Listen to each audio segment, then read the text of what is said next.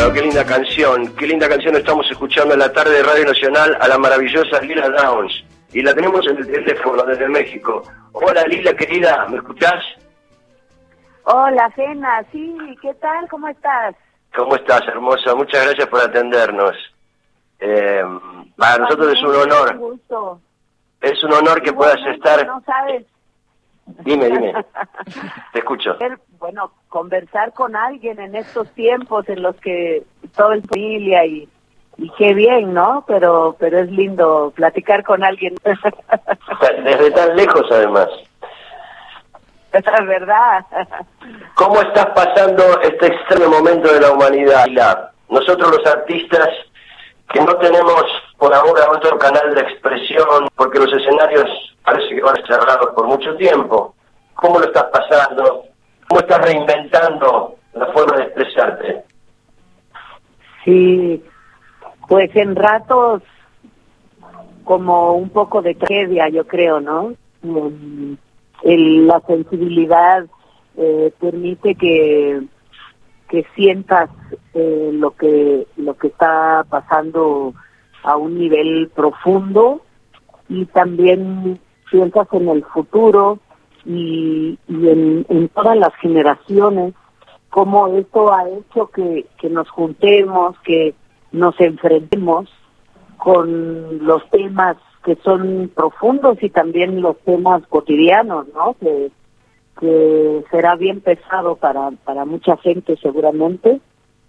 Y pensando en todo eso, pues es una fortuna poder componer, poder cantar y, y poder compartirlo con el público que, que, nos sigue y que nos pide también eh, canciones y música, ¿no? Creo que es, el momento de, de, de que la creatividad puede expresar la angustia que sentimos de pronto, ¿no? Yo hace poquito perdí a, digamos, ayer perdí a un eh, pariente cercano, a un primo que era médico y Ajá. eh, terminó no su vida eh, por el COVID y es una un golpe, ¿no? Para toda la familia, por supuesto, y una sorpresa también, no pensábamos tan de cerca, eh, tan pronto, y, y entonces todo esto hace que estemos con un poco más de melancolía de la que normalmente eh, estamos, ¿no? Con los que Es estamos. una es una situación tan inédita. Yo, yo decía hoy cómo, cómo los artistas tenemos ahora como único canal de expresión una pantalla, un teléfono, pero no podemos dejar de hacerlo. Decime, Lila, en esta circunstancia, eh, ¿estás componiendo? ¿Estás nueva? Sí, estamos componiendo hace que será como el mes que compusimos el primer tema y ya pronto saldrá a la luz pública Ajá. y, y estamos también componiendo algunos otros temas ahora para para quizá el siguiente proyecto que hagamos. Lo curioso es que yo empecé cantando la ópera o la música clásica y he vuelto, estoy grabando el Stabat Mater con, de, de Vivaldi con un eh, clavicordista ¡Wow! y estoy también grabando grabando el Ave María con un con el artista que ha tocado con nosotros muchos años que es mitad paraguayo y él este, hemos hecho apenas esta grabación para el Día de las Mamis que aquí se acostumbra el 10 de mayo en, en, en México Ajá. y, entonces son sorpresas que de pronto te, te acompañan y que te ayudan a sacar algún alguna angustia no que, que tú sientes. Para mí es sentirme más eh, abrazada por la música que quise Eh, Cuando decís, com- cuando decís componemos, supongo que te, re- te referís a Paul y a vos, ¿verdad? no, no perdí por un momento Ah, perdiste. Digo que cuando cuando hablas en plural de que estamos componiendo, te referís a Paul, tu marido y a vos, ¿verdad? pues sí, sí, y en parte es, es un hábito bien mexicano y bien oaxaqueño de, siempre decir eh, las cosas en, en plural porque eh, no, no se acostumbra a ser individualista en este sur de México de donde yo soy. En el hermoso sur de México. En algún momento volveremos a retomar aquel proyecto, Lila, ¿no?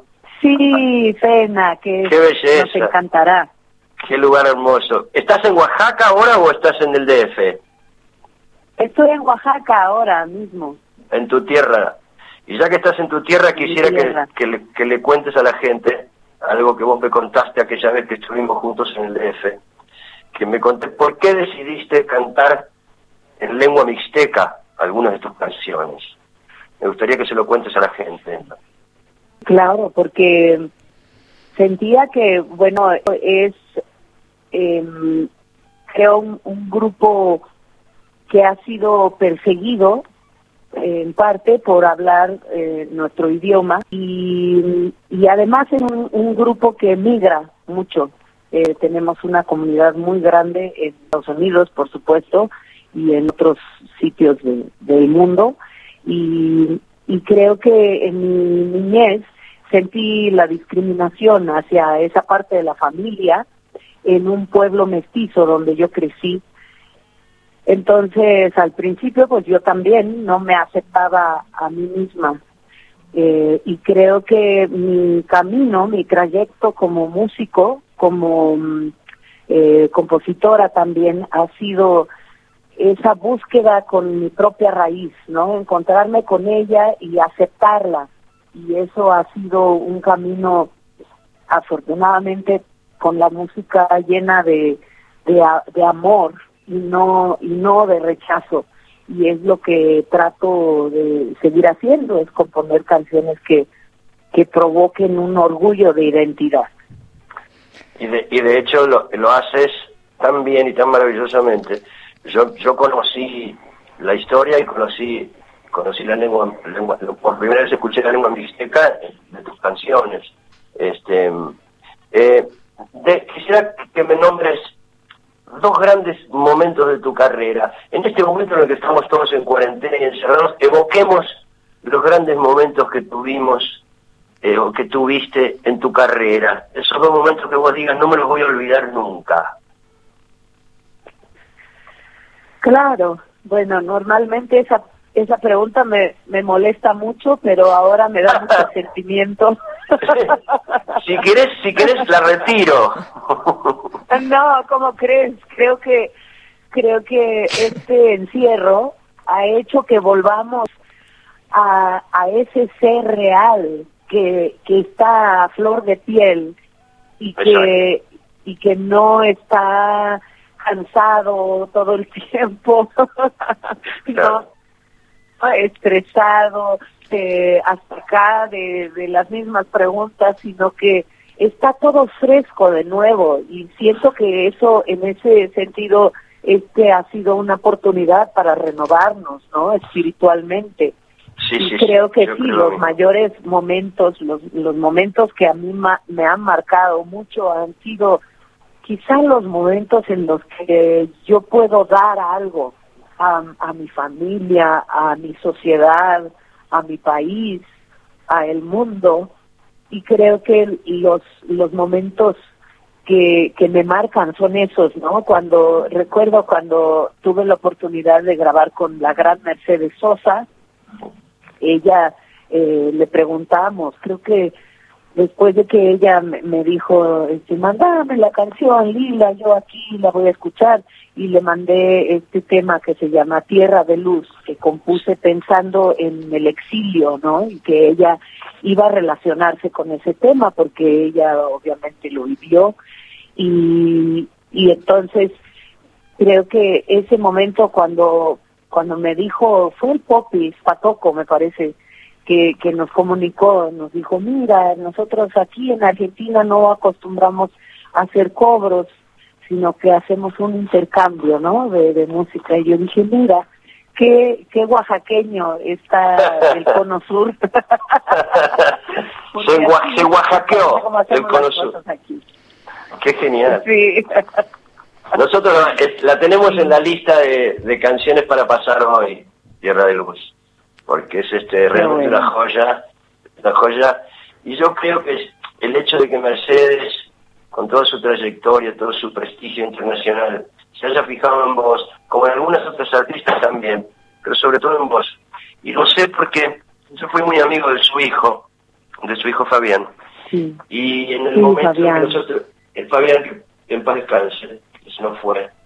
En el momento en el que nosotros estábamos por ir a México a, entrevistarte, eh, Fabián habló de vos maravillas y hablaba de que su madre te admiraba y te adoraba, realmente.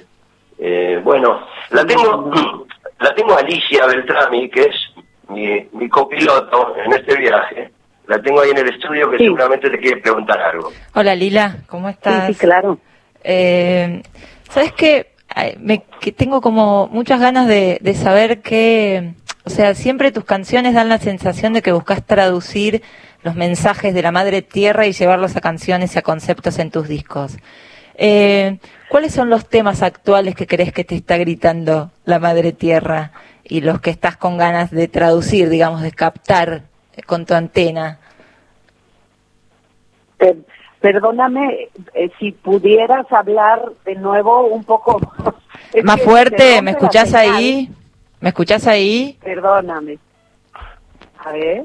¿Ahí me escuchás? que sí, ya está un poco mejor. Perfecto. Bueno, nada, lo que, te, lo que quería saber es que hay canciones, o sea que tú, tú da la sensación de que tus canciones traducen mensajes de la madre tierra, esa conexión que vos tenés con la tierra, ¿no? Y que las llevas a las canciones y a los conceptos de tus discos. ¿Cuáles son los temas actuales que te está gritando la madre tierra? Eh, ¿Te refieres a temas eh, de... Temas que tomes para tus canciones. Argumentos, diría, el maestro Manzanero. Perdón. Hola. Perdona, no te escuché. Perdón. Bueno, bueno, retomo la pregunta yo si me escuchás, Lila. Dice Alicia Que, ella percibe en tus canciones que siempre eh, tratas de traducir lo que te dice la tierra, lo que te dice tu tierra, tu raza, y que cuáles son los temas que en este momento sentís eh, que te están mandando la tierra como para escribirlos, si es que tenés. Ah, bien, claro, sí. Son, yo creo que sí es exactamente el momento en que debemos conectarnos con eso, ese mensaje de, de la madre tierra, de la naturaleza, que, que vemos que alrededor de nosotros empiezan las aves a, a, estar más cercanas a nuestros entornos naturales y de pronto eh, aquí viene a nuestra casa, su casa en Oaxaca, viene un tlacuache, cada noche nos viene a visitar y se arma acá una fiesta con los perros y el gato. Eso en, época en época de no cuarentena, digamos. Y bueno, principalmente creo que a eso a eso iba yo. Ah. creo que son mensajes positivos que nos muestran que nuestro nuestro paso por la tierra tiene que ser más consciente, ¿no? De lo que estamos permitiendo. Estamos exageradamente activos y creo que debe haber un balance ahora y creo que es el momento de componer más canciones sobre esto y de componer más poesías y, yo espero, yo soy optimista y creo que va a salir, no, muchas cosas positivas saldrán de esta experiencia. Bueno, de, de hecho, la configuración social y económica del mundo ya no va a ser la misma. Y calculo que para nosotros los artistas, nosotros vamos a tener que adaptarnos también a eso. ¿Qué proyectos tenían para este año, Lila? Y que supongo que los pasará bien. No sé cómo será la situación en México con respecto a los espectáculos públicos. Aquí por, sabemos que hasta diciembre por lo menos no va a haber nada. ¿Ahí? Claro, no, todo, todo está cancelado, igual acá, igual ah. en Estados Unidos. Nosotros teníamos un, un año lleno de, de giras por Estados Unidos, por España, íbamos también al Cono Sur en noviembre, en diciembre, y todo esto pues se ha cancelado, entonces supongo que, que se, pos, eh, eh, se pospondrá para el siguiente año, pero pero como tú lo dices, yo creo de una manera distinta, ¿no? Y sí, sí. Sí, Yo creo, afortunadamente, nosotros hemos sido muy muy afortunados en el que podemos escoger los tiempos y planeamos eh, pues con un paso sano, ¿no? Pero aún así, de pronto se nos se nos carga el trabajo y yo creo que es lo que debemos ser más conscientes de eso, de que estamos trabajando demasiado, no es necesario trabajar tanto, ¿no? Sí, y, a ver, la tenemos Alicia. Alicia, a ver si te escucha bien. A ver si me escuchas ahí. Siempre trabajaste, digamos, en tus canciones el tema de la discriminación. Lindo verlo, porque a mí me ha tocado verlo desde que era una negación total en Latinoamérica, ¿no? Ahora, pues todo eso ha cambiado. Afortunadamente, somos de diferentes generaciones que nos unimos a este movimiento. Y, pero por otro lado, hay mucha desinformación y también eh, la noción de que de que todo es eh, blanco y negro no no eh, no como la comprensión del de la trayectoria histórica digamos de la lucha de género y, y de la equidad de explicar exactamente qué significa la equidad porque eso ahí es donde es es complejo porque en Latinoamérica la tradición marca una, una pauta muy eh, muy pesada, ¿no? En la cultura y en las culturas tradicionales también. Claro. Sí, sí, Latinoamérica es, es, la, la, cultura patriarcal por excelencia y hay muchos países de Latinoamérica, sino, por no decir todos, en donde la cultura es machista directamente. Igual vos contaste, digamos, tu, tu caso es claramente una mujer súper aguerrida y con una fuerza muy, digamos, especial. Y contaste también que, que digamos, que ese, como ese exceso de protección con los hombres o con los, o tu entorno familiar te generó como, como una especie de daño, que, que es como una lección íntima de los últimos años de equilibrar eso también, como eh, como el equilibrar la fuerza femenina, digamos. ¿No? ¿Hay algo de eso? ¿Puedes contarnos un poco a qué te referís en ese sentido? Sí, claro, bueno, no escuché del todo tu pregunta, pero... pero, hay, problemas técnicos con el micrófono. Sí, pero escuché la fuerza femenina y sí, estoy de acuerdo. eh, Lila, bueno, fue un placer hablar con vos nuevamente cada vez que te vi También tuve el honor de estar en tu casa con tu familia. Le quiero mandar un abrazo a Paul y a tu hijo y a tu mamá.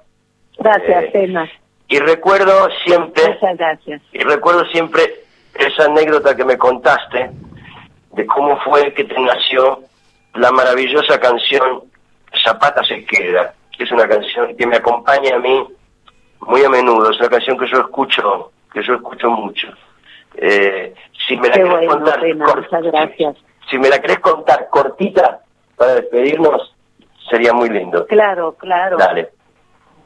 Pues, pues se da que a las 3 de la mañana no me dejaban dormir los espíritus y, y pensé en, en canalizar eso con una fuerza de alguien a quien eh, respeto, respetamos mucho en toda Latinoamérica por su gran valor su y, su y su verso con el mundo indígena. Y creo que ahí eh, tomé las palabras que, que me llegaban a esa hora de la mañana y poco a poco fui exorcizando esa energía de los espíritus en, en esos versos y, a la fecha me, dan fuerza, me da fuerza poder cantar esa canción y, yo creo también él está presente, el caudillo mayor está con nosotros cuando la cantamos.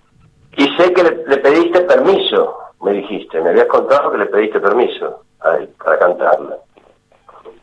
Perdona, no te comprendí. No me escuchaste. Que me contaste que tuviste que pedirle permiso, que eso es lo que se estila también sí, hacer con los, con los muertos. Claro, porque eso, eso es un, un diálogo, ¿no? Con el, eh, creo que el, los, los seres vivientes en la tierra debemos siempre ser conscientes de que, de que todo es un diálogo con la madre naturaleza y por lo tanto cada que hacemos algo, eh, algún, algún trabajo, algún, alguna hazaña, es importante pedir un permiso y obviamente con alguien que es con, de, tanta energía, ¿no? Porque porque pues ha muerto hace muchos años, pero creo que su energía sigue aquí con nosotros. Seguro. Lila querida, bueno, muchas gracias por esta entrevista maravillosa que nos diste. Eh, me honra que me consideres tu amigo y espero que cuando esto termine, o yo vaya para allá, o vos vengas para acá, y nos podamos encontrar de vuelta y nos tomamos un caballito de tequila juntos. Sí, Fena, qué gusto me va a dar que vengas acá a tomarte un mezcal con nosotros. Genial. Te mando un abrazo muy grande. Gracias, Lila. Igualmente, un abrazo, Lila. Abrazo, Lila. Hasta Luego. Chao, hasta luego. Un gusto, un abrazo. Bueno, ahí escuchábamos a la maravillosa Lila Downs. Y vamos a seguir escuchándola. Ahora vamos a escuchar esta canción que ella mencionó como uno de los grandes momentos de su carrera, cuando grabó con Mercedes Sosa esta hermosa canción a dueto que se llama Tierra de Luz.